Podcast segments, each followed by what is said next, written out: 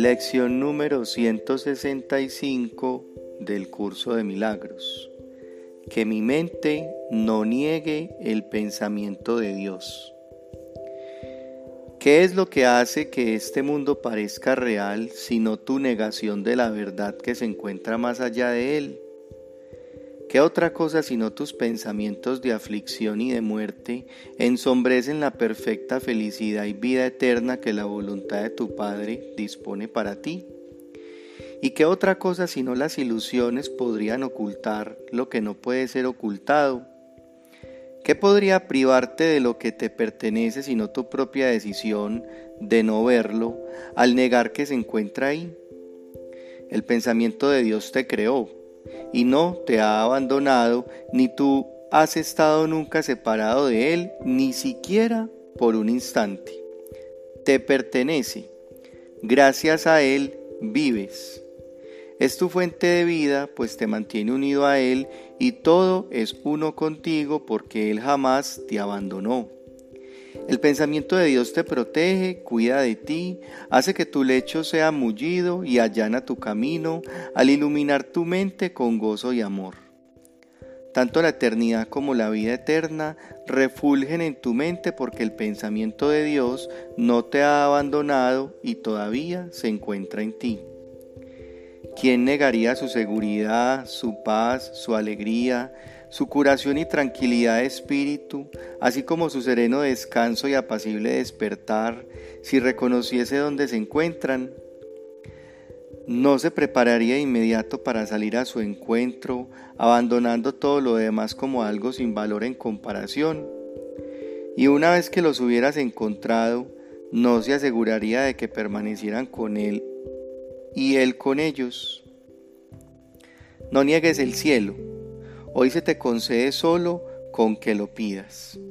No es necesario tampoco que percibas cuán grande es este regalo, ni cuánto habrá cambiado tu mente antes de que te llegue. Pídelo y se te concederá. La convicción radica en él. Hasta que no le des la bienvenida como algo que te pertenece, seguirás en la incertidumbre. Mas Dios es justo no tienes que tener certeza para recibir lo que solo tu aceptación puede otorgar. Pide con fervor. No tienes que estar seguro de que lo que estás pidiendo es lo único que deseas. Mas cuando lo hayas recibido, sabrás que estás en posesión del tesoro que siempre anhelaste. ¿Por qué otra cosa ibas a querer intercambiarlo? ¿Qué podría inducirte ahora a dejarlo desaparecer de tu estática visión, pues verlo te demuestra que has cambiado tu ceguera por los ojos videntes de Cristo y que tu mente ha decidido abandonar la negación y aceptar el pensamiento de Dios como tu herencia. Y ahora las dudas son cosa del pasado, el final de la jornada es indudable y se te ha concedido la salvación. Ahora el poder de Cristo mora en tu mente para que puedas curar tal como fuiste curado pues ahora te cuentas entre los salvadores del mundo. Ese es tu único destino. ¿Consentiría Dios acaso que su Hijo permaneciese eternamente hambriento por haberse negado a sí mismo el sustento que le es menester para poder vivir? La abundancia mora en él, y la privación no puede separarlo del amor vivificante de Dios ni de su hogar. Practicado y lleno de esperanza, pues tener esperanzas está ciertamente justificado. Tus dudas no tienen sentido, pues Dios goza de perfecta certeza, y el pensamiento de Él nunca está ausente.